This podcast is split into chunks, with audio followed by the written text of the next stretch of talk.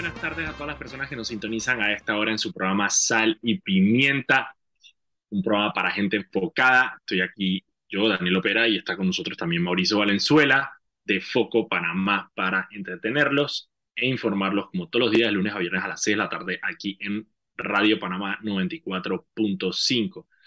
Recuerda que pueden seguirnos en arroba Foco Panamá en Instagram, Twitter, Facebook y TikTok y también pueden seguir todas las noticias del día en focopanamá.com. Este programa se transmite en vivo en el canal de YouTube de Radio Panamá y queda ahí guardado para que lo puedan escuchar también después y lo puedan ver, pues se tienen que bajar del carro, eh, aunque con la cantidad de gente que está en tranque ahora mismo no creo que nadie se vaya a poder bajar del carro, eh, pero también... Ah, tú, no tienes, tú no tienes idea. Vi las fotos y, y, me... O sea, sí, es una de esas vainas que tú dices y que... Mm, mm, no. Mm, una vaina bestial, nadie, bestial. Bestial, bestial. Eso, vi las imágenes y dije, dije, esto está, está bueno, o sea, alrededor de multiplazo, o sea, esa vaina estaba, o sea, tétrico. Pero bueno, es quincena, fue bien quincena, es fin de semana, viene el mundial el, el, el domingo, la final del mundial, y ya el próximo sábado es Navidad, así que no es de extrañar el tranque tan absurdo que hay ahora mismo. Hoy vamos a tener un excelente programa, vamos a tener con nosotros a... Eh, Roberto Beto Cuevas eh, de eh, la Cámara Minera de Panamá. Del grupo La Ley. Del grupo La Ley, Beto Cuevas de La Ley. que va a estar hablando con nosotros sobre, bueno, sobre obviamente el tema del día que es todavía, todavía por tercer día consecutivo, el tema de la, del contrato con Minera Panamá. Así que él se va a estar conectando ahorita más tarde. Eh, va a estar reunido casualmente, va, viene de una reunión con, con la gente del CONEP, así que me imagino que tendrá información fresca, mucha más fresca que la de nosotros. A ver, Mauricio, el tema del día. El tema del día sigue siendo el tema de la mina. No hemos parado todo el día. Todo el día el tema ha sido la mina. Ok, vamos a hacer un... No, no, quiero hacer ni un resumen. Eh, quiero hablar un poco de a dónde estamos en este preciso instante. Hoy estamos a 16 eh, de diciembre, cumpleaños mi abuela. ah, cumpleaños tu abuela. felicidades a mi abuela hasta la gran chorrera, Bertilda. Ah, ya está en la mitra, ¿no? En la mitra de la gran chorrera, mi abuela Bertilda González, un abrazo y un beso inmenso hasta su querida mitra.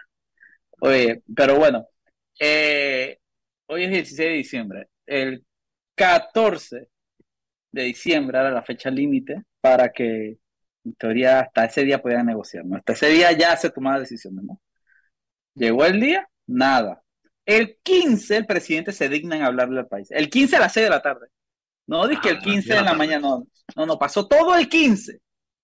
15 a las 6 de la tarde sale Nito Cortizo. Y, y literalmente salió a hablar algo que los panameños me atrevo a decir que el 100%, porque es que no he escuchado una persona. No, no, no, escuchado, no hay una, no hay una que, haya entendido qué dijo el presidente Nito Cortizo. Eh, Chuchi, yo no sé, es que casi que siento que debería leer el guion del video que hice hoy, ¿sabes? Dale, puede, puede ser, me gusta, me gusta la idea. Porque, la idea. Porque, porque es que lo explico perfectamente, entonces no sé. Me gusta la idea, podríamos hacer eh, radio así que Lecturas en vivo del guion. Ah, Lecturas en vivo de Foco Panamá. Si no lo vio en las redes de Foco Panamá, lo puede escuchar eh. aquí en Sal y Pimienta. Exactamente. Así que va a leer el guion. Llegó el 14 de diciembre, el tan esperado anuncio sobre las negociaciones con la mina. Sale Nito a dar declaraciones al país y al igual que ustedes, coterráneos míos, en Foco no entendimos nada de lo que quiso decir Nito. Y vamos a hacer un ejercicio para ver si de alguna forma logramos desmenuzar esta información para darle entre todos algún sentido a las palabras que salieron de la boca del presidente. Nito salió hablando desde su silla presidencial, no un taburete, y habló de que las negociaciones no dieron frutos, etcétera, etcétera, y, ordenó al MISI, Mi Ambiente, Mitradel, Capitán Planeta y a los gemelos fantásticos empezar a fiscalizar un proceso de salvaguardar trabajos, medio ambiente y equipos de la mina. Básicamente, lo que debieron haber estado haciendo todo este tiempo desde el día uno de funcionamiento de la mina. Sí, no entendí. Pero bueno, exactamente, exactamente. Porque bueno, vayan a verificar que cumplen. Y dije, Fren, deberían haber estado ahí desde hace 20 años. Y eso no es lo que ustedes están haciendo todos los días. Exacto. Pero bueno, Nito no mencionó en su carta de locución, en su corta locución, en ningún momento la palabra cierre. ni nada parecido. Simplemente dice que estos ministerios van a tomar control de alguna forma de la mina. A la vez que Nito está hablando, Presidencia publica eh, una infografía donde dice en el título, y cito, el cierre de operaciones comerciales. No suspensión temporal, cierre de operaciones comerciales. Y si ustedes me preguntan a mí, eso es el cierre de la mina. O el gobierno está pretendiendo que una empresa que no puede comercializar su producto siga pagando los 32 millones al mes de planilla, más seguro, más etcétera, etcétera, solo por amor y gracias a Nito Cortizo. Es que es lo, es lo que digo, y que no, hay, ahora hay gente diciendo que no, es que ellos simplemente no pueden extraer, procesar ni comercializar el material, pero ellos pueden seguir ahí. Entonces, ¿cómo así que también haciendo, que, pagando, pagando, pagando planilla, eso no tiene sentido. O los echas o no los echas. Esa vaina intermedia, eso, eso no tiene sentido en la cabeza de nadie. Y yo creo que, y yo creo que la, la mina, antes de que sigas leyendo, yo creo que, mm. y la mina lo dejó claro en, un comunicado eh, que hizo público y que también mandó a sus colaboradores, de que, claro, ellos mientras tengan la esperanza de poder llegar a un acuerdo con el gobierno, puede que sí sigan pagándole al personal sin, sin, sin trabajar. O sea, puede que ellos digan, mira, ¿cuánto puede demorar esto, arreglar esto y quizá lo podemos arreglar antes de la próxima quincena? O incluso digan, vamos a decir que, bueno, está bien, yo pago la quincena del 30, pero lo van a hacer, pienso yo, pensando como empresario, siempre y cuando tengan la esperanza de que pueden llegar a un acuerdo con el gobierno. Y ahí voy, ahí voy, ahí voy, voy a eso. Hasta este momento van dos versiones, la de Nito y la de este comunicado. exacto. Una que dice que hay cierre y Nito que no mencionó el cierre. No, no dice que no hay, pero no lo menciona. Unas horas después sale la resolución en Gaceta Oficial y adivinen, por ningún lado dice cierre. ni cierre comercial, ni cierre de ningún tipo. Nuevamente, la misma verborrea de que los ministerios tienen que hacer cumplir la inconstitucionalidad, inconstitucional del, el contrato, etc. Ya hay, hay tres versiones. Una pero el día de hoy, en la mañana, aparece el ministro Valderrama y él tiene una novedad. Él es el ministro del, ministro del MIDA. ministro, ministro de Desarrollo Agropecuario. Cito, hay otras empresas que pueden manejar mejor la mina. El recurso lo tenemos nosotros, los panameños. Eso me da a entender a mí que, pueden estar ya buscando, o pueden estar ya buscando, o, están abiertos seguro deben estar ya buscando. Porque bueno, en Bloomberg, en, Bloomberg hubo un titular hoy eh, que decía... El titular de Bloomberg dice que está buscando. Que el gobierno de Panamá está buscando eh, inversores para la mina luego de que fracasaran las negociaciones con Fresh Quantum. Eso es lo que dice el titular de Bloomberg. Exactamente. el titular de Bloomberg cita eh, fuentes, dice fuentes que están, digamos, al tanto de, de la información, aunque no dice quiénes son. Ajá, exactamente. Y aquí van cuatro versiones.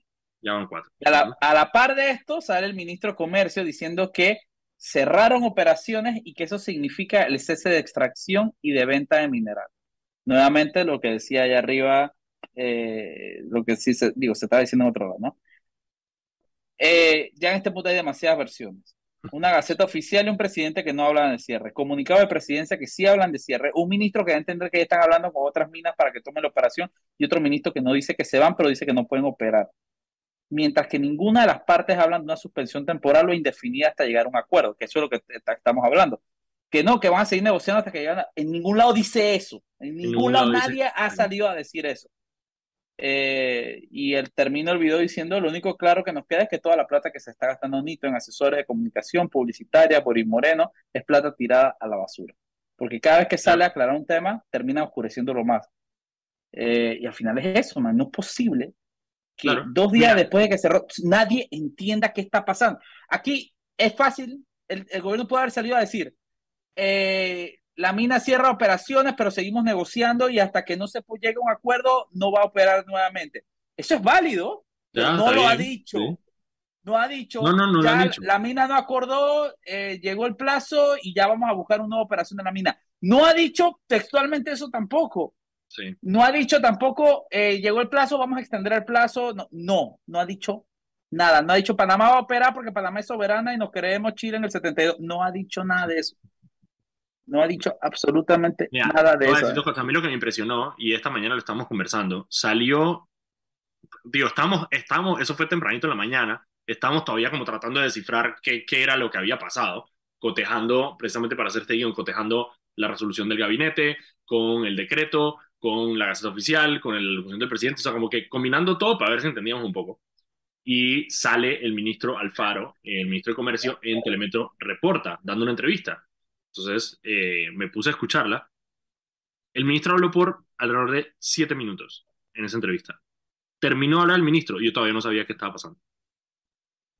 El ministro, y parte de lo que me, me causa curiosidad es, ellos, el ministro se gastó más tiempo dando las razones por las cuales habían llegado a tomar la decisión que cuáles eran los pasos de la decisión. Porque claro, para ellos es importante vender, digamos, el, lo único que tienen para, para, para, ganar popularidad, digamos, con esta decisión es el tema de, de, soberanía y de respeto. Entonces ellos están vendiendo esa vaina como si fuera la gran vaina. Es decir, los recursos del, eso, o sea, los recursos del, del, del, del, Panamá son de nosotros, tienen un montón de huevos ahí aplaudiéndoles en Twitter diciéndoles que, ah, Juanito se hizo respetar. Ok, y tú, te, tú, estás, tú, te estás dando, tú, tú, estás analizando también una vaina rara, que el ministro, ¿cómo se llama el ministro? ¿Cuál? El Alfaro. El ministro Alfaro sale hablando de eso y su papá es parte del, del equipo negociador de la mina, ¿no? aunque, aunque, Pachi Cárdenas después reculó y dijo que, que Alfaro ya no, ya no tenía nada que ver con, con, con la mina. Lo que entonces, en algún momento lo tuvo, ¿no? Y yo creo que esa es la, Hay un conflicto bien raro, un conflicto bien raro, compa. Bien sobre todo raro. que el papá del ministro de Comercio. El papá del ministro de Comercio, que está por gobierno negociando un nuevo contrato minero, tenga, eh, esté literalmente trabajando para la mina con la que el hijo de por parte o haya, o haya estado, porque el tema es que, digo, según, según Pachi Cárdenas ya no está, pero, pero lo que no sabemos es cuándo estuvo y por cuánto tiempo estuvo.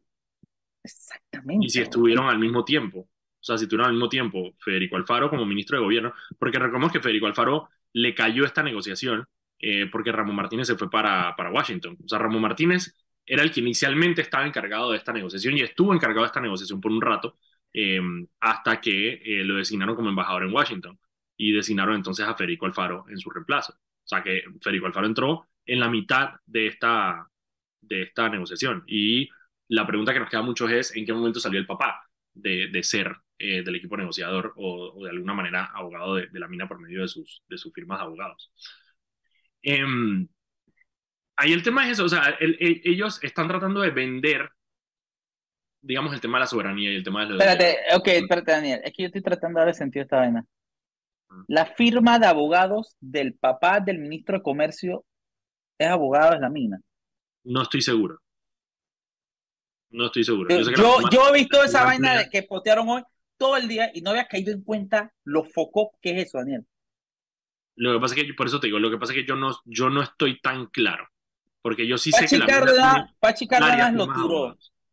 Pachi Cárdenas, el dirigente PRD, afirmó eso y después dice que ya no, pero sí lo y fue. Después habló con Federico Alfaro y le dijo que, el, que Federico Alfaro le había dicho que no tenía nada que ver ahora.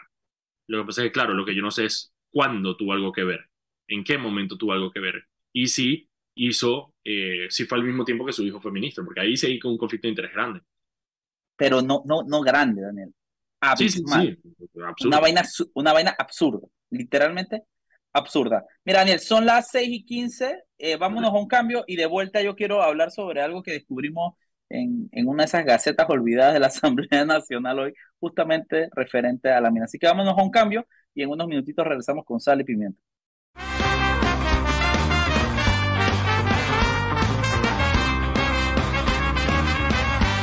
Y estamos de vuelta en su programa Sal y Pimiento, programa para gente enfocada. Eh, estoy aquí con Mauricio Valenzuela, y yo, Daniel Opera de Foco Panamá, para entretenerlos e informarlos como todos los días, de lunes a viernes aquí en Radio Panamá.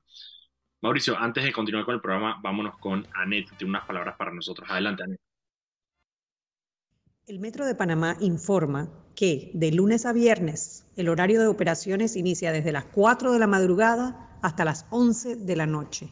Los sábados de 5 de la mañana a 10 de la noche y los domingos y días feriados de 7 de la mañana a 10 de la noche. De vuelta con los muchachos. Muchísimas gracias, Anet. Ok, Mauricio, tú ibas a hablar un poco de uno de esos descubrimientos de actas olvidadas, de, de esa cosa que hace poco. Exactamente. Hace poco, pues que metes, metes ahí en la, en la, en, okay. en, en la morrina en la, de los archivos. En la morrina, exacto. Ok, mira, mucha gente no, no termina de entender qué es lo que está pasando. Básicamente, la Corte dijo que un contrato firmado por el gobierno de Panamá con, en ese momento, la empresa Petaquilla.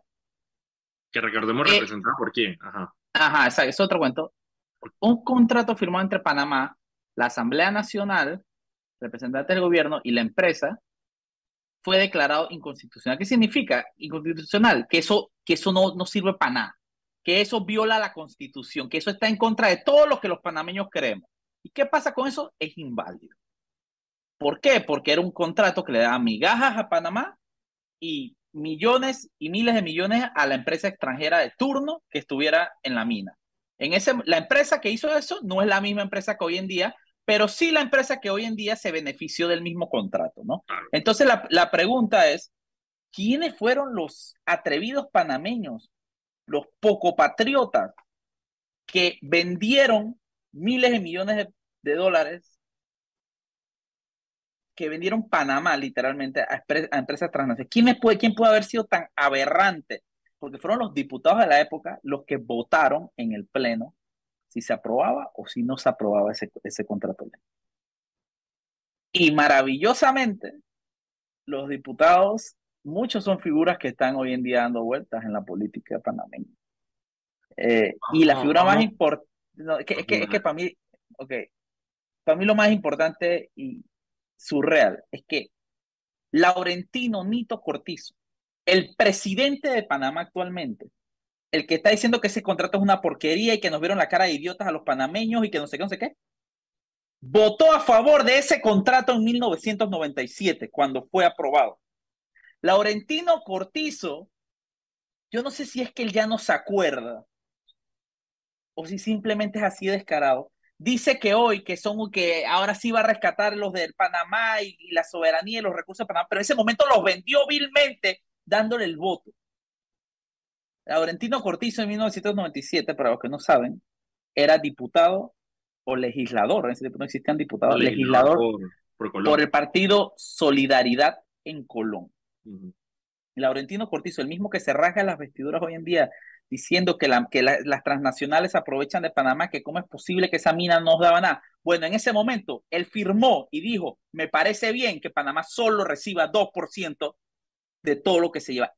Nito Cortizo, imagínense lo, bestial que es eso, que yo todavía no lo paro de procesar. El tipo que sale en cadena nacional diciendo, y, y, firmó, en ese momento dijo, y que está bien. ¿Tú sabes qué? Me voy a menear me voy, Panamá entera se va a menear y yo lo, es, el, man, es una vaina surreal, una vaina Mira, y, y, el mismo Federico Alfaro, el ministro de Gobierno, eh, ministro de, del MISI, hoy en, en, en entrevista, parte de, de, su argumento era que este era uno de, y, y, lo estoy citando a él, quizá el peor contrato minero de la historia de la extracción minera en el mundo. Eso, eso fueron sus, sus palabras.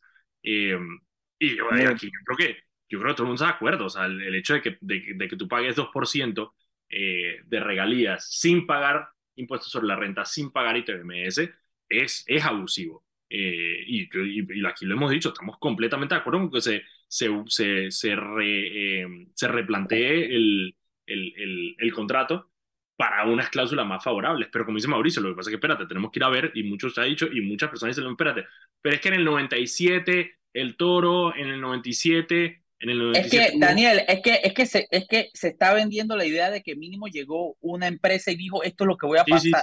no, eso, fue, eso fue un contrato consensuado con el pueblo panameño. ¿Y quiénes firmaron por el pueblo panameño? Nuestros representantes en la Asamblea, los legisladores, diputados. Y Nito Cortizo fue uno de esos legisladores que en ese momento dijo, me parece bien que a Panamá solo le toque el 2% y que esta empresa se lleve miles de millones, no pague ITMS, no pague impuestos, no, más. Qué bestialidad tan grande, con qué cara ese presidente sale a decir que ese contrato es una porquería que se está aprovechando, porque lo que está diciendo es que, ¿tú sabes qué? Panamá me importa una porquería. A mí me parece bien que se aprovechen porque él lo firmó. Su firma está ahí, Frank. Su voto está ahí. Esto, esto no, tiene nombre. Que no lo haya, que no lo haya, que, que no lo haya dicho, ¿no? O sea, que no, lo, que no haya sido transparente al respecto. Es decir, que tú puedes decirlo. O sea, Nito, Nito Cortizo perfectamente puede haber dicho al inicio de este proceso. Mira, en el 97, cuando yo, cuando ah, pasamos ese contrato, él puede decir muchísimas cosas, eran otras circunstancias económicas, eh, estamos tratando de echar para adelante el país, había que, está bien, listo, perfecto, ese era tu razonamiento en ese momento. El hecho de que, de que simplemente no, no, no, no haya esa transparencia de salir a decir, eh, de salir a decir absolutamente nada, y ahora catalogarlo como un, como un contrato abusivo, es una doble carez, pero o sea, sin nombre. Literalmente, literalmente. Y obviamente De Cortizo es el nombre más llamativo de esa lista, pero no es el único nombre. Exactamente. Ahí tenemos personas como Balbina Herrera, que salió hoy, y, y, déjame ver si encuentro, porque es que, es que, es que, es que, es que ese es un caso, un caso, un caso bien interesante. ¿Cuál? A ver, a ver, a ver, ya te lo busco, ya te lo busco. Ay, no me digas que lo borró. ¡Ah! ¡Lo borró! ¿Quién puso? ¿Qué había puesto? Balbina Herrera había tuiteado una cosa así, que los recursos de Panamá no se venden, no sé qué, no sé qué y hoy lo borró. Me imagino que después de que publicamos eso. Puede ser. Mira, ahora lo borró. Balvina Herrera votó a favor de que la mina nos ultrajara, nos vejara. Franz Weaver, la peor porquería que ha pisado la Asamblea Nacional, y me atrevo a decirlo, Franz Weaver, la peor basura que ha pisado la Asamblea Nacional, PRD votó a favor de, la, de, que nos golearan, de que nos violaran diariamente eh, las transnacionales extrayendo. Elías Castillo, el padre de la actual ministra de Desarrollo Social, votó a favor, diputado por la eternidad, la eternidad. una de las placeres más grandes que tiene en mi Daniel, uno de los placeres más grandes que tiene en mi vida es decirle sus verdades a Elías Castillo en su cara y que haya salido en televisión nacional. Ese es uno de los placeres más grandes que tiene en la vida. Te lo juro. Es una, hay, uno, que todavía, hay uno que todavía es diputado. Eh, Leopoldo, Benedetti, el, exactamente, el, el mantel de mesa de Ricardo Martinelli votó a favor de las transnacionales y de que nos ultrajaran con el 2%. Tito Afu también. No nos sorprende. Olmedo Guillén, que anda por ahí. Eh, sí, sí, dándose golpes de pecho Ajá, que quiere ser presidente y que el golpe de pecho es nacionalista. Y no podemos olvidar a José Luis Popi Varela. En ese tiempo diputado eh, arnolfista, hoy día diputado panameñista. No, ya no, es Esta persona, ah, no, perdón, ex diputado, quiere ser nuevamente. Bueno, estos son simplemente una, una, una, una, una muestra de ah, los políticos que votaron en su momento. Hoy de Ortega, que, hoy de Ortega, que incluso fue magistrado. Esta es una muestra de los políticos que en su momento votaron a favor de que Panamá solo recibiera el 2%. Estos tipos. Muchos de ellos salen hoy a hablar de que Panamá, los recursos son de Panamá, afuera la mina, etcétera, etcétera. Nos aprovechan nosotros. Se aprovechan nosotros gracias a ustedes, gracias a Nito Cortizo, Elías Castillo, Balvin Herrera, Franz Weaver, Popi Varela, Olmedo Guillén, Tito Aful, Leopoldo Benedetti. Esa fue la gente que literalmente vendió a este país de nuevo, a mí, a, mí, o sea, a mí lo que me molesta es la doble carez y la falta de transparencia. Porque, de nuevo, tú puedes tener muchísimos argumentos y probablemente algunos válidos por los cuales tomaron la decisión de firmar un contrato como este. Perfectamente. Mira, si fueran otras personas, yo te diría, si fueran otras personas, te diría que, no tuvieron argumentos. Pero Frank Weaver no necesita, Frank Weaver no necesita argumentos, Daniel. Claro, obviamente, Frank Weaver lo que necesita es plata. Pero, pero. Tito Afu no necesita argumentos, Tito Afu necesita un fajo de billetes en la mesa. Literal. Hoy de Ortega. El, hoy de Ortega tiene un tarifario de fallos en la Corte Suprema. ¿Tú crees que necesitaba argumentos? El hijo, está, el, hijo está, el, hijo el hijo lo condenaron. Por eso te digo, esa gente no necesita argumentos. Esa gente necesitaba un fajo de billetes en su mesa, lo único que necesitaba, y sabemos quién se los dio. Porque entregaron el país, literalmente, los recursos del país. que esa, esa, es la otra parte que, que, que, que, comenté mientras estabas hablando. La persona que en ese momento representaba a la, a la empresa minera, que era Petaquilla, era Richard Pfeiffer. Y Richard Pfeiffer ahora mismo está condenado por estafa. Y Richard Pfeiffer fue, fue precisamente gobernador, gobernador designado por Ricardo Martinelli. No solo, mira, hay otro cuento, hay otro cuento con el tema de Richard Pfeiffer, em, que fue cuando, y no sé si tú te acuerdas de esto, que esto es parte de la investigación del tema de Financial Pacific, que es que en un momento Ricardo Martinelli, em, supuestamente, según testigos, habría tratado de extorsionar a la junta directiva de Petaquilla em, para sacar a Pfeiffer. Y eh, básicamente diciendo, si no sacan a Pfeiffer, yo les cierro, el, eh, les cierro la operación minera. Y eso es parte de una amenaza que supuestamente algunas personas eh, denunciaron en su momento, em, que fue parte del, del, del, tema que se investiga en Financial Pacific sobre el tema de, manipulación de, de, mercados, porque Martinelli tenía acciones, eh, había comprado, comprado y vendía acciones de Petaquilla, que era, era, era una empresa pública en Canadá. Em, y en su reemplazo habría puesto a el que era en ese momento ministro del MISI, que era este man, ¿cómo se, llama él? ¿Cómo se llamaba el Quijano? Eh, Fernando. No, no era, creo que era Quijano. Sí, Quijano. Ricardo Quijano. Ricardo em, Quijano. Y lo habrían puesto a él como representante del gobierno en la, en la, en la junta directiva de, de, Petaquilla. el, todo el tema de Petaquilla fue bien shady y de nuevo Richard Pfeiffer está, está, está condenado eh, precisamente por Em, por estafa grabada, porque aparentemente habría tratado de vender em, eh, unas, em, unas, unas concesiones mineras que él supuestamente tenía y se las vendió a otra empresa. Eh, se llamaba Dragon, una cosa así, una empresa creo que la Gold Dragon Capital Management. El contrato firmado en el 2005 consistía en que a cambio de que Gold Dragon invirtiera 100 mil dólares canadienses para la labor de exploración y cerciorarse que era propietaria del 2% de las acciones de Petaquilla para que las acciones emitieran circulación.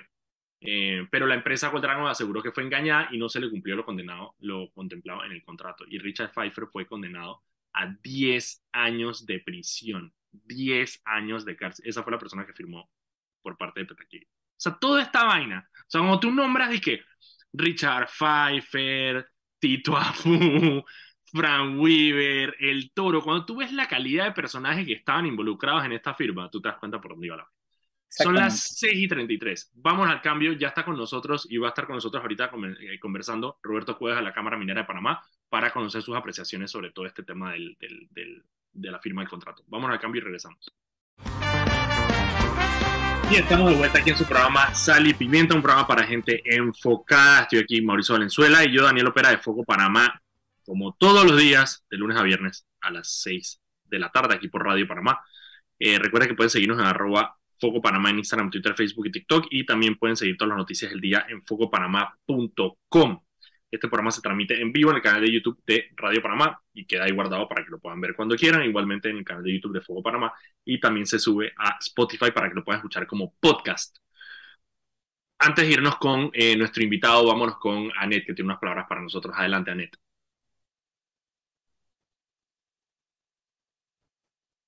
Paso a paso se construyen los cimientos de la línea 3 una obra que cambiará la manera de transportarse de más de 500.000 residentes de la provincia de Panamá Oeste, Metro de Panamá, elevando tu tren de vida. De vuelta con ustedes, muchachos. Muchísimas gracias, Anet. Y bueno, ya está con nosotros nuestro invitado del día de hoy, Roberto Cuevas, de la Cámara Minera de Panamá. ¿Cómo está, Roberto? ¿Qué tal? Buenas tardes. Esto. Un saludo, Daniel y Mauricio, y a todos los oyentes. La primera pregunta, Roberto, es, ¿has podido dormir, Roberto, o ha estado despierto por 48 horas desde el 14 de diciembre? Ya perdí las horas, la cuenta, no, no, hemos dormido. lo, venía escuchando, lo, venía escuchando de la historia patria que estaban contando hace en el programa. Sí, claro. Asombroso, ¿ah? Una, historia, una historia un poco tétrica.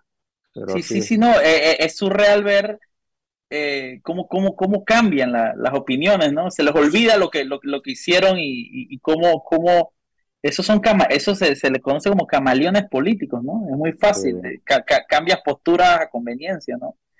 Pero bueno, al final, al final es fácil hablar de que se está, de que, de que se entregaron los recursos del país, etcétera, etcétera, etcétera, cuando fueron ellos mismos los que lo hicieron. pero literal, no, no, ni siquiera de manera subjetiva, ellos firmaron, ellos votaron para que eso sucediera. Eso, eso, eso, es surreal, surreal. Roberto, te queríamos invitarte precisamente para ver si, si de repente, obviamente, como parte de la Cámara Minera de Panamá, eh, como persona con experiencia en el tema de mina, logras desenredar lo que nosotros no hemos podido desenredar, que es qué significó la medida que supuestamente está tratando de tomar el gobierno, porque honestamente, honestamente ha sido difícil entender. Y, y Roberto, si nos pudieras decir para después profundizar, pero tratar de decirnos qué va a pasar. ¿Qué, ¿qué, significa, qué, va a pasar? ¿Qué va a pasar? ¿O qué entienden ustedes? Porque, porque obviamente ustedes, ¿qué entienden ustedes como Cámara Minera que va a pasar de ahora en adelante? Yo pensé que cuando Daniel me invitó era para explicarme qué fue lo que pasó ayer.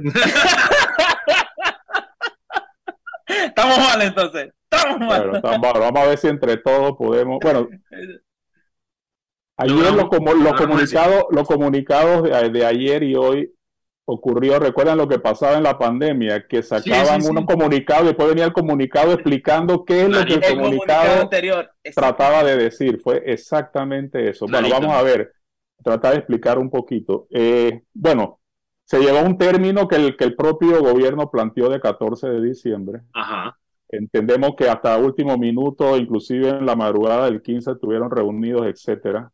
El, problema, el, el, problema empieza porque no hay comunicación, es decir, no hay la información de las partes, y en esto hablamos del gobierno y de la empresa. Obviamente que eh, en una negociación como esta no se pueden dar los detalles, pero yo creo que como, como panameños merecemos eh, más información. Y si hay unos puntos muy cercanos ya a firmar un contrato, saber qué puntos nos alejan finalmente de llegar a un acuerdo y, ser claros en, esa, en esos puntos para que sepamos como pueblo panameño qué es lo que está ocurriendo. Nosotros estamos en la Cámara Minera, pero no siendo parte de la negociación, solamente sabemos aquella información que, bueno, que de alguna manera llega eh, a los medios. Miren, lo que se trató de hacer ayer es lo siguiente. Eh, se, se dijo y se sacó un, un decreto de gabinete donde se instruía a tres ministros a tomar algunas acciones. Yo me voy a concentrar principalmente en el tema del Ministerio de Comercio e Industria, porque obviamente es, digamos, lo medular, porque es el que tiene la responsabilidad del manejo de las concesiones, las operaciones mineras. Ahí se dijo que se ponía, que se instruía al ministro para que tomara las acciones con la empresa para poner el proyecto en cuido y mantenimiento. Cuido y mantenimiento, para explicar, es cesar la producción. Ok dejar aproximadamente un 10% del personal operando todos los equipos para que no haya un deterioro y en el futuro no se pierdan todos esos equipos. Pero esto no se hace de un día para otro, es decir, hay que, hay que diseñarlo y programarlo y, y ver cómo los equipos se van entonces dando este, este mantenimiento, esta operación, porque los equipos no pueden parar. No es no es una zapatería que tú cierras la puerta, le pones un candado y puedes venir días o meses después. Entonces, eso es lo que se llama cuidado y mantenimiento. Ahora, por otro lado, se dice que la empresa no puede operar. Pero, espera, espérate, espérate, vamos a por parte. En ese tema de mantenimiento, en ese cuidado esto, de mantenimiento. Esto es nuevo, esto es nuevo y esto es bueno. esa, esto es, información que no teníamos. pero ya entendí, es tener a el personal que opera alguna de la maquinaria simplemente operando la maquinaria para que no se dañe. Te, explico, por ejemplo, la mina tiene ocho molinos, que son los que trituran, además de otros, visto y son surreales. Ok, son, enormes. Son enormes, es una cosa así, monstruosa. ¿Qué, ¿Qué, es lo que hace? Por, por decirte algo para que entendamos. Un día operamos dos molinos Okay, lo apagamos. El otro día operamos dos molinos. El otro día, es decir, no, no podemos, obviamente si operamos todo, estamos en full producción, eso no lo podemos hacer, tenemos que reducir el personal, operamos, es más, se tiene que hacer, que es el tema mío en particular, pero se tiene que hacer perforación y voladura de material que no sea rico en mineral, o sea, material estéril, material que no tenga mucho valor económico y procesarlo, pasarlo por la planta y procesarlo que pase el proceso normal, para que el molino tenga algo que moler. Exacto, hacemos un fake, hacemos un fake, metemos material, fíjense hasta dónde llega esto, metemos material que no tiene ningún valor. Sí. Y sencillamente mantenemos, eh, entonces, por otro lado, ese para que entiendan la gente lo que esto significa. Ahora, el, punto importante es que esto requiere solamente un 10% del personal. Eso es súper importante. 10%. Alrededor de unos 600, 600 personas, más o menos, es la que, la que, se que tiene la mina. Pero una cosa importante es que el, parte de lo que dice el, el decreto es que se le instruye a la mina a hacer, o sea, ¿quién va, o sea, esto lo va a hacer la mina. No lo va a hacer, punto, ese, es el, punto importante. Nosotros hemos estado consultando con algunos abogados, porque sabes que al final esto tiene que hacerse de una forma legal. O sea, se instruyó, o, si se instruyó al ministro, es decir, el ministro tiene que tomar algunas acciones que debe ser una resolución o varias resoluciones del Ministerio de Comercio e Industria específicamente estableciendo con la empresa los pasos y los procedimientos para cumplir lo que ellos trataron de decir ayer, que, casi nadie entendió. Claro. ya ponerlo en, poner en papel, digamos. Exactamente. Entonces, ¿qué, es lo, ¿qué es lo que eso realmente ocurre? Que hoy, el día de hoy, la mina ha operado normalmente. Normal. Ajá. Porque no, no, no tiene otra opción. Claro, no tiene las instrucciones que le, que le haya dado el gobierno. Exactamente. Pero por otro lado, y es donde viene más la confusión, es que te dicen cese las operaciones comerciales. Eso sí se dijo. Y por otro lado se dijo, pero se van a conservar los empleos. ¿Cómo va a conservar los empleos si no eh, están operando económicamente? Eso es, lo, eso es lo que yo digo. Eso es surreal. Eso es como que, que te dicen, te voto, pero te amarro al palo. ¿Me entiendes? Es que, sí, o, eh, eh, o, no, no te preocupes, voy a cerrar la, la operación y te voy a seguir pagando y de dónde te voy a pagar. Obviamente eso trae mucho, mucho incertidumbre, eso obviamente trae mucha incertidumbre porque eso obviamente no es lógico. ¿Quién va a pagar el personal? Si tú, hablas que, si, tú, si tú hablas de que este, este proceso de cuido únicamente emplea el 10%, hablando de 600 y pico de trabajadores, de 7 mil y pico, ¿qué, ¿qué, va a pasar? Vas a tener eh, mil, y pico de trabajadores, eh, seis mil y pico de trabajadores parados, pagándole. Pero bueno, mira, Robert, eh, vámonos a un cambio rapidito, Roberto, y de vuelta en un minutito volvemos y nos sigues explicando eh, lo que ustedes eh, lograron traducir de, estas últimas comunicaciones estatales. Vámonos a un cambio y volvemos a un minuto.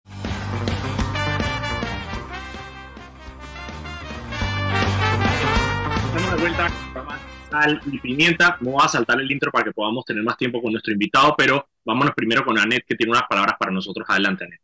Recuerda que en el Metro de Panamá, por la seguridad de todos, es importante esperar el tren detrás de la línea amarilla.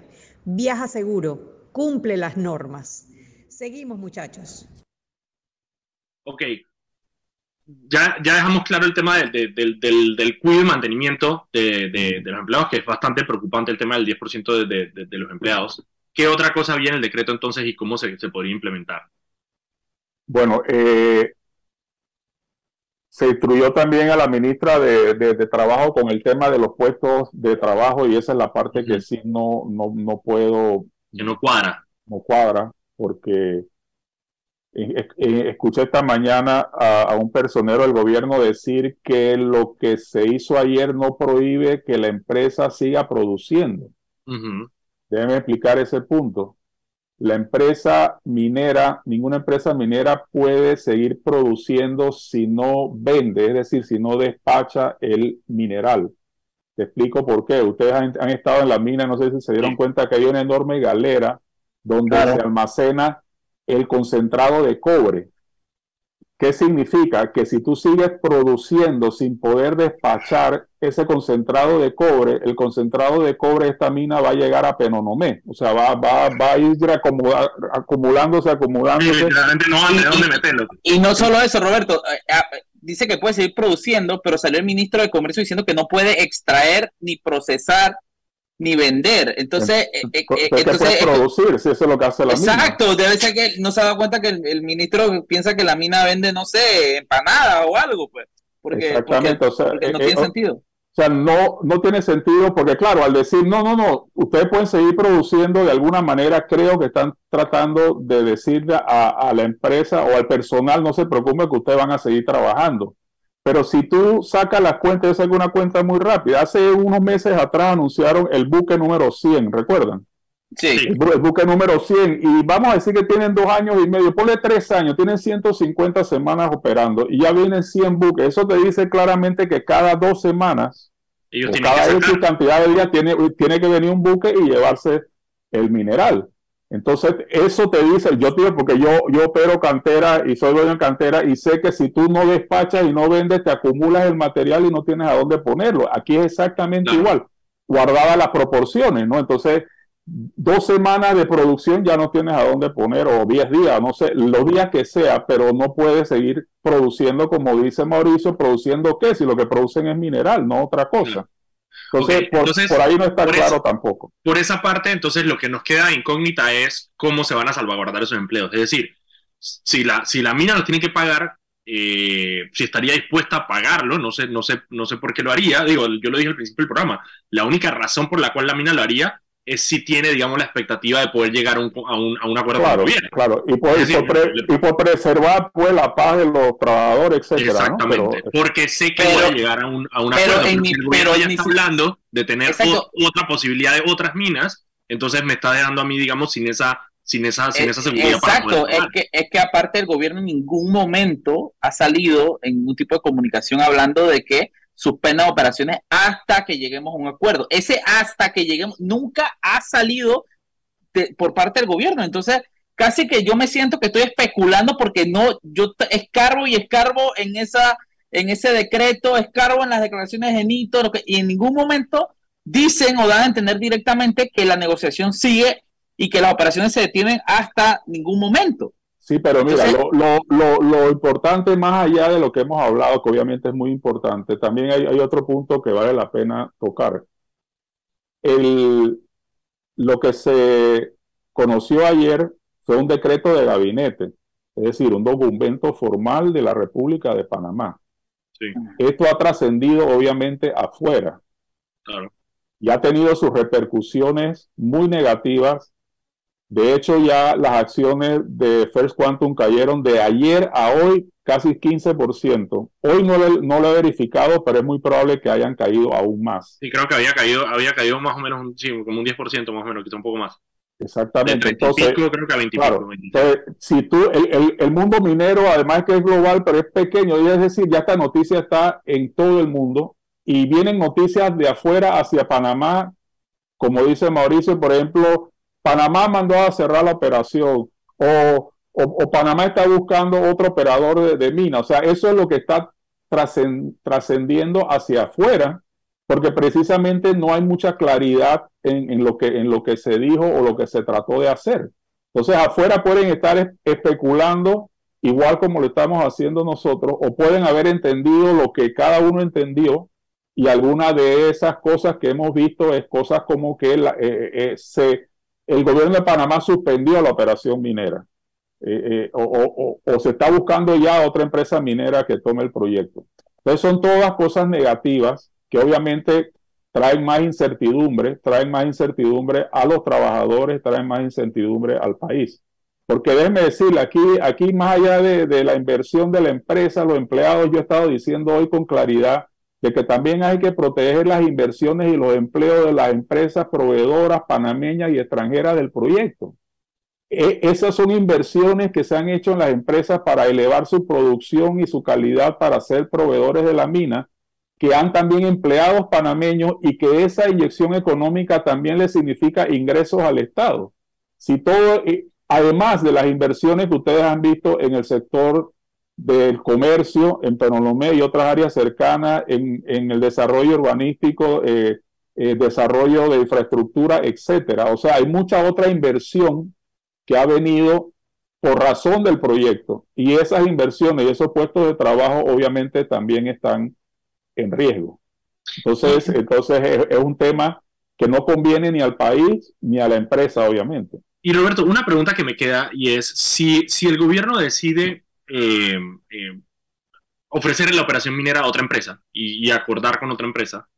Eh, o sea, ¿qué, qué, pasa con, con, las cosas? O sea, las cosas son de, de, First Quantum, o sea, los tambores y la vaina y todo esto que, que First Quantum invirtió. ¿Qué pasa con eso? ¿El gobierno se lo, se lo expropia y se lo entrega a la otra y después no vamos a una demanda o cómo funcionaría?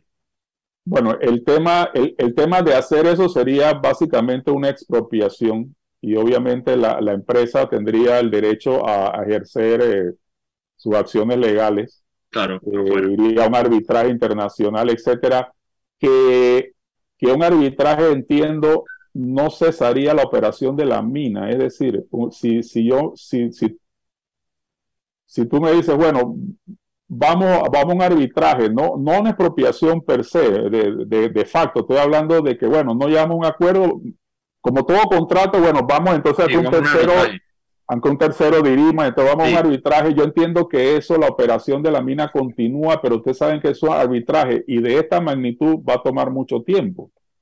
Y va a ser. Cuando dicen que la operación continúa, continúa a manos de First Quantum. Claro, claro. Normalmente hasta, hasta que se decida eh, el arbitraje. Lo otro, que son todas opciones sobre la mesa, es sencillamente que eh, el gobierno de Panamá entonces expropie la mina, es decir, se hace de todos los bienes, se hace, ojo, de, de todos los compromisos. Claro sería el gobierno entonces el que tendría que asumir los costos de, de, cuidado y mantenimiento, que por lo que yo les he dicho significa muchos millones de dólares mensuales. Sí, para mantenerlo solamente, ni siquiera claro, para solamente para hasta que pudieran conseguir una empresa que pudiera entrar en esas condiciones que yo honestamente pienso que ninguna empresa minera grande, seria, tomaría un proyecto en esas condiciones Importante la palabra seria. Exactamente, exactamente. Porque entonces, bueno, hay de todo como en botica, ¿no? el, gobierno, también asumiría, asumiría las deudas que tiene, porque yo sé que la empresa, la empresa, tiene, unas deudas. Si tú expropias, tendrías también, obviamente, que asumir, asumir el proyecto, asumir todas las deudas, asumir en, en sí la operación. Ahora, en, la situación fiscal en que, estamos, realmente sería una, una verdadera locura. Una locura, lo que Porque yo, ahorita no, hay plata para, no hay plata para cortar la grama de la cinta costera. Para cortar la grama, para pagarle a 10 huireros para que te cortan. ¿Sabes lo que es eso? No hay plata para cortar la grama de la cinta costera. ¿Cómo vamos a tener plata para mantener una planilla? Yo soy el primero, exacto, yo soy el primero que no, ni siquiera me, imaginaría quitar los pocos fondos que tenemos para salud, educación, vivienda, y, eh, para dedicarlo a esta aventura. Es que si me preguntan a mí, el gobierno debería haber dicho y hubiese sido sensato. Tú sabes que no hemos llegado a un acuerdo, vamos a seguir sentados, vamos eh, hasta, hasta, dar la opción. Tú sabes que la, la mina no puede seguir exportando hasta que no sé si, es, para mí es una forma hasta válida de presionar a llegar a un acuerdo, pero no ha podido hacer eso, no ha dicho eso. Exacto, yo al final cuando uno lo, mira fríamente también, también puede ser dentro de la negociación, el gobierno puso el plazo de 14 de diciembre y puede ser lo que se dio ayer, puede ser obviamente otra presión a que se llegue a un acuerdo, obviamente que sí. Eh, pero, pero pero también decir voy a traer otra empresa también es otra, otra presión sobre, sobre la, la, empresa. es una medida, una táctica de, de, negociación. Roberto, antes de que nos vayamos, la última pregunta que te tengo es precisamente eso, es ¿hacia qué lado se inclina tú que tienes, digamos, una opinión informada sobre el proceso? Em, sobre si vamos a, si, esto es parte de quizá pueda llegar a un arreglo con First Quantum o, o si definitivamente la comunicación puede que esté quebrada más allá de lo que se pueda recuperar. No, yo creo que estuvieron muy cerca de, llegar a un acuerdo, Daniel. La, verdad que yo creo que estuvieron muy cerca de, llegar a un acuerdo, pero también había un poco de confusión porque el gobierno trata de decir que la empresa se negó finalmente a pagar los 375 millones.